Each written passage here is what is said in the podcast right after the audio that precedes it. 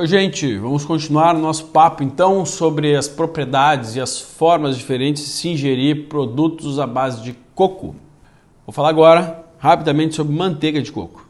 A manteiga é extraída da carne do coco, né? Diferente do óleo de coco que é da polpa, então da carne do coco. E quando a gente faz a manteiga, a gente concentra um pouco mais de alguns daqueles triglicéridos de cadeia média, veja os vídeos anteriores sobre o coco, que constituem o óleo de coco, né? E constituem o coco. Como ele concentrou um pouco mais, principalmente de ácido láurico, nós temos ali um excelente alimento funcional para auxiliar na nossa imunidade.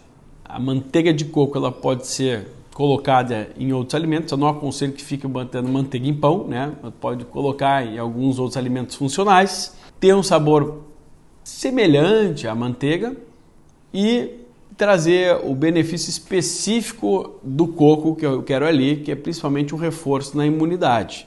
Cabe a gente fazer uma comparação aqui e é importante que se faça. Eu não aconselho a ingestão de produtos lácteos, mas especificamente falando sobre a manteiga tradicional, a manteiga tradicional ela tem benefícios, ela traz benefícios na nossa saúde, principalmente na nossa saúde intestinal.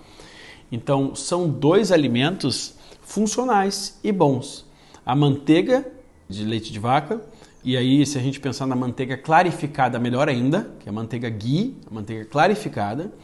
E a manteiga de coco, que tem uma qualidade diferente, que pode nos oferecer diferentes impactos na nossa saúde e que também é um alimento funcional e rico. Manteiga de coco também, positivo. Cuidado sempre com os excessos e com as promessas fantasiosas. Pense como um alimento que pode me trazer benefícios, tal como a manteiga do leite de vaca pode me trazer benefícios.